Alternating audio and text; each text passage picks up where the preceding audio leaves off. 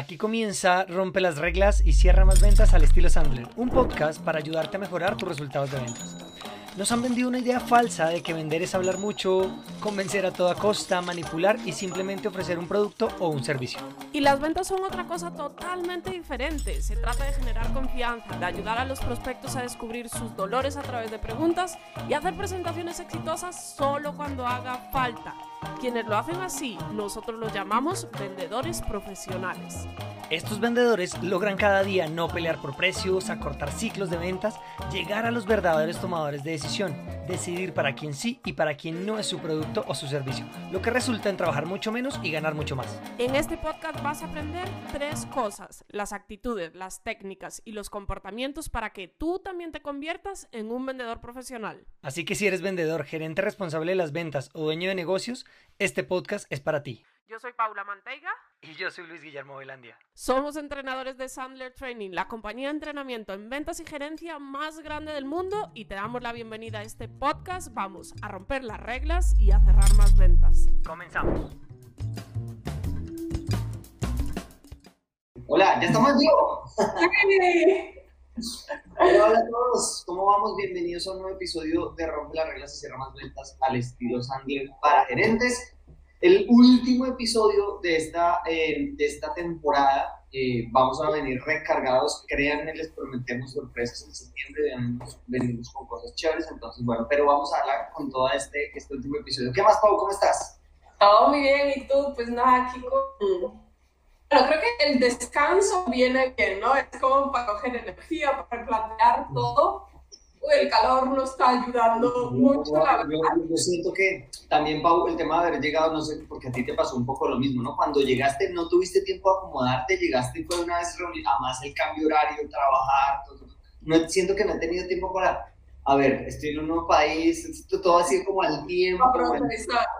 Pero bueno, a lo que iba es que eh, obviamente se agradece, pero también hoy y cuando se estaba acercando la hora de romper las reglas ventas para la gente de ventas, era como, me falta algo, ¿qué es? y obviamente era, la, la, sesión, ¿no? Entonces, bueno, aquí llegamos a la última y vamos a, a ver ese último sombrero que como líder tenemos que, que, tener para ser líderes que generan valor real. Para ser líderes de verdad, porque también, y les recomiendo que vayan a escuchar unos, unos episodios anteriores, tuvimos una miniserie que se llamaba eh, Características de un pésimo líder, 12 características de un pésimo líder. Y yo creo que, no, no lo nombramos tal cual, Pau, en esa, en esa miniserie, pero, pero creo que no hacer esto que hemos visto en esta miniserie, evidentemente te hace un pésimo líder. Si tú no estás ejerciendo uno de estos sombreros con todas las características que hemos venido hablando durante esta miniserie, el sombrero de supervisor, de estar, de que no es solamente poner metas y un látigo y un palo y una zanahoria, no.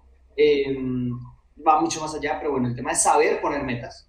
Y sabes que, Luigi, además es que yo creo que caer en, en la trampa de ser un no buen líder es muy fácil, porque mm, creo que pasa muy poco. Estoy pensando tanto en grandes compañías como en, en pymes o en emprendedores que pasa muy poco que tu rol, ah, mi rol es solo liderar eso sucede muy poco, entonces es súper fácil caer en la trampa y decir, ah, es que como yo también tengo que, no sé, que vender o que operar o lo que sea, pues liderar es como, pues para eso tengo el equipo, espero que ellos hagan todo solos y no hago mi trabajo de liderar. O sea, caer en esa trampa y todos en algún momento como líderes hemos caído ahí. De hecho, de hecho una de las cosas que tú acabas de nombrar, que es que ellos hagan todo solos, ese, ese debería ser el objetivo, pero para que eso suceda, tú tienes que liderar. O sea, tú tienes no, que... Igual, igual hay que pensar lo siguiente, Luigi, y es que la, las empresas son como, o sea, las empresas son seres vivos, porque están compuestas por seres vivos, y pues el equipo va cambiando, va mutando, va transformándose, los proyectos también. Entonces, puede ser que parte de tu equipo fluya solo, pero siempre va a haber alguien a quien liderar. No es como, ah, no, ya, ya llegamos a ese momento de la compañía donde yo no tengo que liderar. Mira, yo creo, bueno, no sé tú qué opinas, que, esto vea, vea, este episodio ya empezó a secar nudo y no, no, no es el, el tema de... No vamos a hablar de esto. Yo sé. Eh, pero tú qué opinas? Al mejor vendedor que es autosuficiente, que es bueno, que maneja su propia cartera, que ¿lo abandonamos totalmente? ¿O, o tengo que hacerle un liderazgo mucho menos seguido, pero igual tengo que estar pendiente del que opino. Eh, pues Luigi, para mí el, el rockstar y todas las organizaciones tienen uno, eh, yo creo que hay que dejarlo ser libre, hay que dejarlo ser, porque generalmente son personas que son lobos solitarios, de hecho, como que fluyen solos, pero no podemos olvidarnos de, de reconocerle, ¿no? De reconocer lo que hacen, lo que consiguen, eh, de ver cómo lo están haciendo, de también darle halagos, porque mm, pues son personas que generalmente sí les gusta como esos strokes o o esas buenas palabras pues por su, por su gestión y que se reconozca realmente lo que hace, porque muchas veces lo que hace en comparación con el resto del equipo, que las comparaciones son odiosas obviamente, pero es excepcional. De hecho, muchas veces lleva la empresa a la espalda, ¿sí me entiendes? Entonces, hay que dejarlos libres, pero hay que saber darles como ese abracito, ese reconocimiento y estar ahí un poquito con ellos. Como, yo digo que es como, es como una cometa, no sé cómo se llaman aquí las cometas en España, ¿Pau? ¿Cometas? ¿Cometas? ¿Cometas? Una cometa. Hay que darle cuerda y... Hay que darle cuerda, pero creo que la cuerda siempre debe estar atada y siempre está en la cuerda. Un, un riesgo que corres cuando no estás haciendo una buena, un buen liderazgo con el rockstar, el, el, el mejor vendedor, corres el riesgo de que se vaya porque claro. porque quiere. De pronto, mira, le ofrecen una pendejada en la competencia y se va. Y la competencia siempre va a estar detrás de tus mejores vendedores, de tus mejores miembros del equipo. Entonces, si lo desvías, Ahora que lo dices, Luigi, justo en estos días estaba hablando con un vendedor, el rockstar del equipo, eh, que bueno, por X o por Y él quería trabajar desde su ciudad, entonces pidió el poder trabajar desde su ciudad, algo que era absolutamente posible, o sea, no pasaba nada, pero pues obviamente el gerente como, pues aquí se hace lo que yo digo, si no te gustan las condiciones, pues te puedes ir, y literal, y así fue, y yo no sé ahora cómo les esté yendo, obviamente, pero ¿cómo dejas ir a un rockstar por algo que se puede gestionar? Además, muy gracioso, Luigi, porque pues llegó la pandemia, ¿no? Y entonces tocó que todo el mundo trabajara desde la casa y justo le salió una oportunidad que era la competencia, o sea, no, como que el universo se confabuló, pero es como tú tienes que cuidar a todos, o sea, tienes que cuidar a los rockstars, tienes que, porque también pasa lo siguiente, claro, entonces como el rockstar es rockstar, es más que el resto. Pues no, es normal, es como los hijos, ¿no? Uno, yo creo que dentro de los hijos siempre hay uno que es más sobresaliente que otro, pero no puedes decir, ah, es que tú eres mejor en, en determinadas áreas, ¿no? En determinadas áreas, porque cometemos sí, un error con los hijos. Ah, es que como él le va mejor en el colegio, claro, pero el otro es más, de pronto es más cariñoso, es algo que... Exacto. Sí, en el rol me refiero, siempre hay un hijo que, no sé, es más carismático, es más, no sé, eso, eh, mejor en el colegio, lo que sea, entonces es que no sé qué bueno, yo creo que hay que liderar, tiene bastante que ver con ser padre, ¿no? Sí, tiene mucho, mucho de, mucho de Muchas de las cosas que hemos hablado aplican para la paternidad. Bueno, oye, entonces, ¿de qué vamos a dijimos que, bueno, ese es el primer rol, el tema de supervisión, y para poder hacer lo que estamos haciendo tienes que tener los cuatro, los que el primero que hablamos, supervisar, el segundo, de ser buen coach, ser coach, ser coach, hacerle coaching, no verlo como un evento, sino como un proceso, ser un mentor, también inspirar para que no te tengan que hacer caso, sino que te sigan, son dos cosas distintas. Y finalmente el rol que vamos a ver es el rol de el sombrero de entrenador. Y el que, más, el que más nos gusta, ¿no? El que más nos gusta, evidentemente. El sombrero de entrenador tiene dos cosas y es, por un lado, tienes que ayudar tú dentro de la, la inspiración, tienes que mostrarles nuevas habilidades, tienes que entrenarlos pero también es cómo planeas entrenamientos externos, porque se llama, yo no sé por qué esto pasa, Pau, y, y, esto me pasa mucho con mis clientes, me dicen, Luis Guillermo, es que, pues, pucha, yo llevaba a ellos diciéndoles tres años lo mismo, yo les decía lo mismo, y llegaste tú y se los dijiste en media hora y ya te creyeron. No sé por qué, qué hiciste, o sea, ¿por qué a ti sí te creen a mí no? Y bueno, creo que hay dos cosas y es, uno, aquí, a ver, esto va a sonar a cuña para nosotros que sí y no. Lo primero es, uno, pues a lo largo siempre hay un tercero como que la gente, como yo no tengo velas en el entierro, entonces la gente no está pensando que es que las comisiones van a ser para mí o lo que sea, no, uno eso. Y segundo, chicos, seamos honestos, o sea, tú eres emprendedor, pero eso no te hace necesariamente estar capacitado para ser entrenador. Nosotros nos entrenamos para ser entrenadores, para ser capacitadores. No, justo, ayer, justo ayer lo hablaba con alguien y me decía, oye, es que mi papá es muy buen vendedor pero él no logra enseñarle a sus vendedores. Claro, que seas un buen vendedor no te hace buen entrenador. Así como no te hace buen gerente, no te hace buen instructor de ventas. Tota-, no, totalmente. Y mira que al final, es que son muchas cosas, ¿no? Porque pues el líder al final es el líder, también a veces como, no sé si a ti te pasa, pero pues generalmente en nuestros entrenamientos está el equipo y está el líder. Y pues hay cosas que el equipo no se atreve a hacer o a decir porque pues el líder también a veces infunde miedo. Entonces, sí, yo creo como que cuando uno no, no ha sido lo suficientemente buen líder, como que genera un bloqueo en su equipo, entonces enseñar es muy difícil. Es muy, muy difícil porque para enseñar, sabes que Luigi, no solo se necesita uno ser, bueno uno ser bueno transmitiendo información, sino que el otro tiene que estar receptivo. O sea, tiene que tener la apertura para recibir la información que, que le das. Entonces, cuando yo, no sé si te pasa, cuando hacemos juegos de roles y entonces le toca a una persona del equipo con el líder, esa persona generalmente se bloquea. ¿Y por qué? Porque es el líder. Entonces... Ese es otro tema. Y mira que para, mira cómo es importante porque todos, y, que este es el episodio final de los cuatro sombreros de un buen líder, y es este, este, mm, es importante para tú ganarte este rol de poder entrenar a alguien y como dices tú, que se abra el conocimiento, que te escuche, tienes que haber hecho coaching y tienes que haber hecho muy bien el rol de supervisor y tienes que estar siendo mentor, si no, no te va a escuchar. Claro, se va a sentar ahí en el salón, en la sala de juntas, a escuchar toda la reunión de Zoom, porque pues tú le dijiste que estuviera y él va a estar, ¿no? Y sabes que probablemente lo que va a estar pensando es que no me pregunta de nada, que no me diga nada, que no me llame a mí, que no... no. Mira que recuerdo una ocasión, una empresa que, que entrenamos, el gerente, es un tipo súper querido, pero expresándose es muy animal o sea, pareciera español y no lo es. O sea, es muy brusco hablando y obviamente le estuvo en el entrenamiento y yo le dije, pero tú no puedes hablar.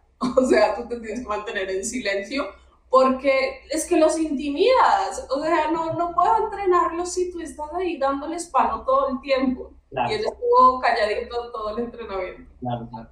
Entonces, bueno, ahí ese es un tema, ese es un tema clave y, y si no estás ganándote el derecho a, pues bueno, digamos que eso también un poco de llevar un entrenador externo ayuda, ¿no? Porque, pues, sí, tiene un poco más el derecho porque es un experto en un experto es totalmente de acuerdo. Igual, Billy, sabes que eh, yo creo que aquí es importante entender que, o sea, lo primero es, tengo que tener el rol de entrenador, ¿por qué? Porque como las empresas son seres vivos, pues si yo quiero que crezca, pues el entrenamiento es como el alimento, ¿no? Como las vitaminas, lo que necesita eh, pues mi empresa para, para crecer.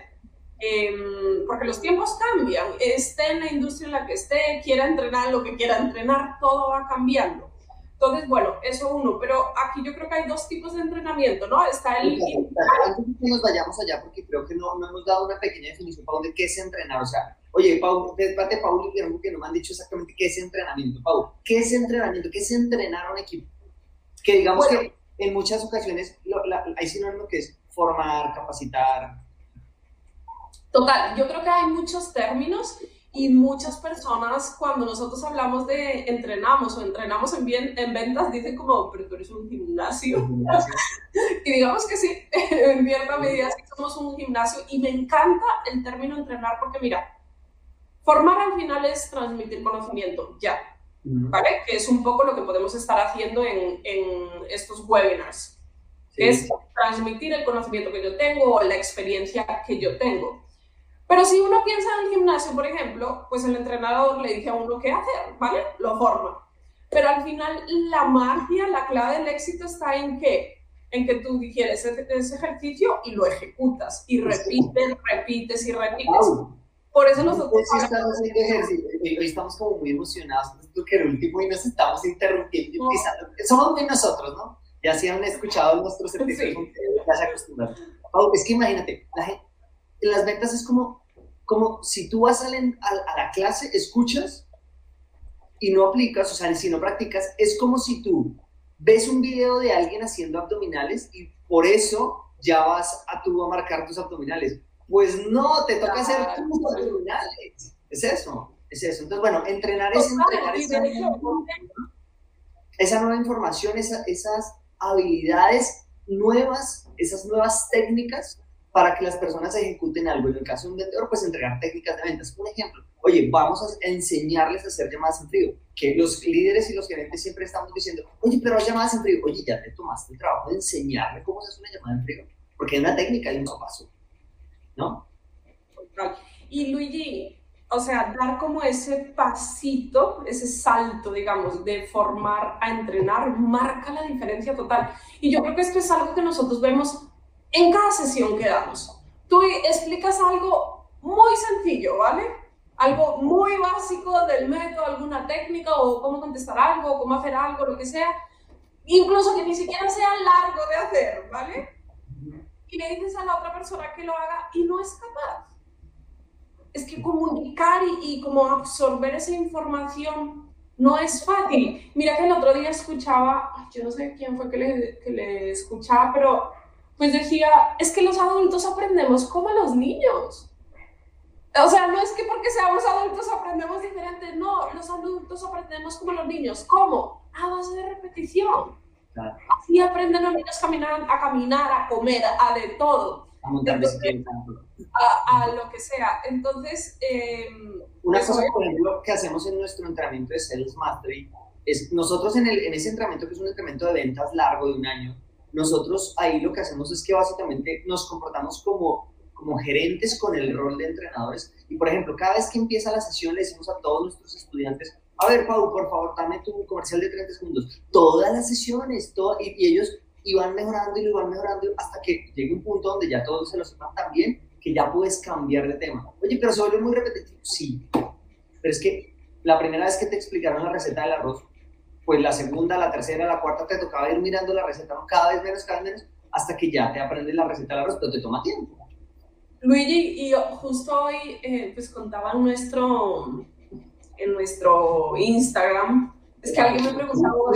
Para los que no nos siguen en Instagram, arroba Sandler Madrid, vayan y búsquenos porque hay mucho contenido además de todo esto que hacemos. Eh, alguien hoy me preguntaba como cuáles son como las claves para ser exitoso en ventas, ¿no? si, no, si quieren saber las claves, tienen que ir a nuestro canal de Instagram. Em, pero mira que al final yo le decía como, es que no hay más secreto. El problema es ese, es que la gente está buscando un secreto mágico y no lo hay. El secreto es, conoce esto, domínalo no quieras conocer más cosas, domina esto. Y, por eso el entrenamiento es clave. Dominar algo no es fácil. O sea, es como el tema de leerte un libro. Tú puedes leerte un libro e interiorizar ciertos mm, términos o aprendizajes o técnicas o lo que sea.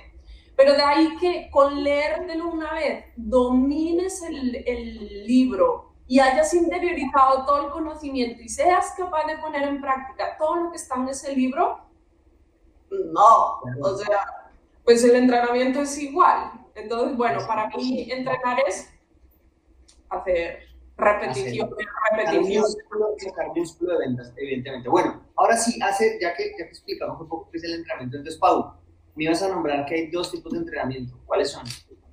Entonces, a ver, está el entrenamiento inicial, ¿no? Porque es que cada compañía es un mundo. Eh, así, no sé, tú vengas de la industria de carros y vienes de vender Mazda y ahora vas a vender, Mercedes, pues son carros, ¿verdad? Tienen cuatro ruedas, es la misma vaina, pero cada compañía es un mundo diferente, el tipo de cliente es un mundo diferente. Entonces, bueno, las compañías tienen que tener una cultura común, o sea, el equipo tiene que tener una cultura común, entonces hay un entrenamiento inicial que es muy importante para que la persona sí se adapte, porque de hecho yo creo que si uno no hace bien ese proceso, Luigi, un gran vendedor de Mazda puede ser un pésimo vendedor de Mercedes. Claro, correcto, total, total. Y, y ese es un error que cometemos los líderes, que asumimos que como allá le va bien, pues acá le va a ir bien igual, ¿no? Con un grave error adicional que le dicen, ay, trae tu base de datos de tus clientes. Error, chicos, error. Em, en ese entrenamiento inicial hay dos cosas, eh, lo puedes entrenar en lo técnico del producto. Entonces, oye, mira, es que un carro Mercedes es así, no sé, por ejemplo, eh, estamos trabajando aquí con un cliente en España que tiene centralitas. El tema de la centralita de teléfono, eso es una locura, lo que llamamos en Colombia un PBX, eso, eso es todo una, eso es lo que me encanta de nuestro, o sea, nosotros hacemos un montón de cosas de negocios, de, de robots, de medicina, bueno, de todas las industrias. De todas las industrias. Entonces lo entrenas en eso, cómo funciona Central y Pero también lo tienes que entrenar, por ejemplo, al caso del vendedor en ventas. O sea, no es lo mismo hacer, eh, oye, ¿cómo cuentas que vendes un carro? ¿Cómo cuentas que vas a vender una centralita? ¿Cómo cuentas que vas a vender un curso? Son cosas diferentes, entonces tienes que entrenarlo en las habilidades que Ese es el entrenamiento inicial, ¿listo? Y lo tienes que hacer evidentemente recién llegar. Y tú no puedes, hasta que el vendedor no tenga súper claro cómo hacer ese proceso, pues tú no deberías estarlo mandando a vender nada, porque se va a frustrar y lo va a hacer mal incluso va a perder clientes, clientes que quizás te, te habían podido comprar, ese vendedor por no saber cómo se hace los va a dañar. Listo, ese es el entrenamiento inicial, Pau. ¿Y el entrenamiento em, continuo cuál es? De hecho, ¿sabes qué? Yo creo que el entrenamiento inicial puede ser más, o sea, no tiene por qué ser solo de producto. Sí, correcto. Eh, eh, puede ser, digamos, si yo tengo, obviamente yo siempre hablo de ventas, pero pues esto funcionaba todo, ¿no? Pero si yo soy una compañía que utilizo el método Sandler, pues en el entrenamiento inicial puedo meter el método Sandler, por ejemplo. ¿Ok? Y después, dime, dime. Bueno, que sí, que para un vendedor es eso, o sea, es el carro más el método Sandler. Tal cual. Y después está el entrenamiento continuo, pues por lo mismo que estábamos hablando al inicio, porque las compañías son seres vivos y pues yo tengo, si quiero crecer más que mi competencia, pues voy a tener que crecer también en, en conocimiento. En, y aquí hay muchas cosas, ¿no? Porque está estrategia, sí, está técnicas o tácticas o como le quieran llamar, y en producto. De hecho, yo veo mucho en industrias, ay, no sé, tipo como que podría ser. Eh, me acuerdo una en Bogotá que ellos vendían como bobinas y bueno, un montón de vainas ahí súper extrañas. Claro, ellos les llegaban tantos productos tan extraños que como no los dominaban, no los vendían. Porque decían, es que el cliente sabe más que yo. Yo de hecho ni siquiera soy ingeniero. Entonces, exacto, pues hay muchos que, que eran ingenieros porque facilitaba mucho el proceso, pero hay muchos que decían, ni siquiera soy ingeniero, entonces, bueno, un producto es algo que yo no puedo dejar de, de, de entrenar. Pero bueno, el entrenamiento continuo al final es cómo basándome en la supervisión, en coaching, en la mentoría, yo voy identificando cuáles son los gaps que tiene mi equipo de entrenamiento y periódicamente voy haciendo ciertos entrenamientos. Eso es el entrenamiento continuo. Exacto. Y es algo que nunca se acaba. De hecho, es que esto ni siquiera es solo para el equipo. Uno como líder necesita un entrenamiento continuo también. O sea, esto no es solo. Un cliente que tenemos que del sector alimenticio y decía Guillermo, nos ha ido muy bien, nos ha ido definitivamente realmente con todo en pandemia, con todo le estamos rompiendo, nos han dicho récords de ventas, pero ellos son uno de nuestros clientes que llevan tres años con nosotros y ellos sagradamente cada año destinan 8 mil, 10 mil euros para capacitar a su equipo y sagradamente lo hacen y lo hacen y le echan ganas y, y, lo, es decir, las ventas que están teniendo y que les vaya tan bien comercialmente, pues es consecuencia de todo el trabajo que hacen, no es que suerte, no, es que es consecuencia de lo que están haciendo, ¿no? En parte de eso, el entrenamiento tanto el inicial, porque ellos hicieron el entrenamiento inicial, como el continuado todo el tiempo, todo el tiempo. Ahora bien, tú como, como gerente debes ser competente, porque a ver, claro, no le vas a pagar a Paula y a Luis Guillermo todos los días ahí, no, pero si tú eres como líder competente, también los puedes entrenar un poco, y es sencillo, como Oye, Pau, bueno, recuérdame qué dijeron los estos de Sandler del comercial. No, que ta, ta, ta. Bueno, entonces dime cómo es tu comercial. Y tú también tienes esa figura de, em, de, poder entrenar a tu equipo. Y mira que justo uno de mis clientes ahora mismo pues va a hacer algo así. O sea, justo terminamos una etapa de entrenamiento y ellos internamente van a hacer unas sesiones como para seguir haciendo músculo. Y está súper. Claro. Eso es lo que hay que hacer realmente. Exacto. y bueno, entonces con eso, y para ir cerrando este episodio que se nos vaya a ir alargando, porque todavía faltan un par de minutos y llevamos en 23 minutos, eso que está haciendo tu cliente mm, es el, para cerrar este episodio, yo creo que podemos cerrar con los errores a la hora de entrenar, a la hora de diseñar planes de entrenamiento para el equipo. Y el primer error es ese, es no hacer eso que está haciendo el cliente que tenemos ahí, y es no reforzar. Asumir que mandas al equipo a una charla de una hora o de un taller de incluso de cinco horas y no repetir eso en el tiempo. Mira, eso es como la espuma en la cerveza o la espuma en la gaseosa, la sirves y al principio mucha espuma, pero después se empieza a bajar hasta que no queda nada. Entonces, tienes que estar agitando eso a partir del reforzamiento. Total. ¿Sabes qué? Otro gran error que, que, y yo veo que lo hacen con la mejor de las intenciones, pero honestamente siento que no es nada óptimo, es enviar a todo el mundo a todos los entrenamientos. Sí. Entonces, entrenamiento... No, es que, es que dijeron que cabían 30 personas en la sala, es un meta la señora Laceo, que no, no hay, no, o sea, pues la persona, los que no están involucrados en el tema se aburren y eso impacta al equipo y a la hora de hacer ejercicios eso no funciona bien. Para un entrenador, no sé si te ha pasado que tú, bueno, Paula, cuéntame tú cómo es un comercial y dices, no, no, no, lo que pasa es que yo soy contadora, pero mi vigilante, eso también queda como...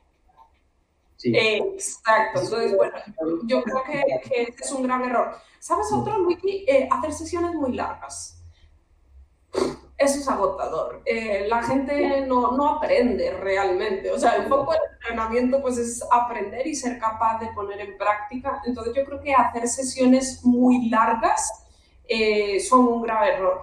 Yo entiendo que, claro, uno como compañía que quiere, pues, ok, tengo que hacer entrenamiento, listo, sí, lo voy a hacer, pero quiero salir de eso cuanto antes. Pero, pues, eso tampoco, al final, yo creo que lo importante a la hora de, entrenar es no entrenar por entrenar, es entrenar con un objetivo claro. O sea, ¿qué quiero alcanzar? ¿Qué quiero conseguir? Porque es la única forma de poder medir el entrenamiento fue efectivo o el entrenamiento no fue efectivo. Y ahí te tocas ese punto de, de cuál es el objetivo. Yo creo que otro error grave es no socializar con el equipo el objetivo del entrenamiento y el entrenamiento en sí mismo antes de que suceda, sino simplemente decirles como, oye, es que tienen que llegar el jueves a las 4 de la tarde y meterse en esa, en esa sala de juntas porque viene alguien a entrenar. No, mira chicos, yo creo que hemos visto estos temas, viene alguien y que ellos entiendan el por qué vamos a hacer un entrenamiento en eso. Oye, pero alguien puede decir, no, pero ¿para qué nos van a entrenar más en eso si ese producto ya va de salida? ¿Sabes qué, Luigi? Eh, ahora que lo dices, se me ocurre también, bueno, que es algo que, que, nosotros hacemos y de verdad creo que genera mucho valor y es que cuando, por ejemplo, si vas a entrenar a tu equipo y vas a llevar a una persona externa, es muy importante que esa persona externa pueda hablar con algunas de las personas del equipo, no solo contigo, porque es que uno ve una parte de la película, pero el equipo ve la otra parte de la película, o sea, el equipo está en un lugar diferente al tuyo y creo que ayuda mucho a que la persona pueda enfocar bien eh, lo que van a trabajar.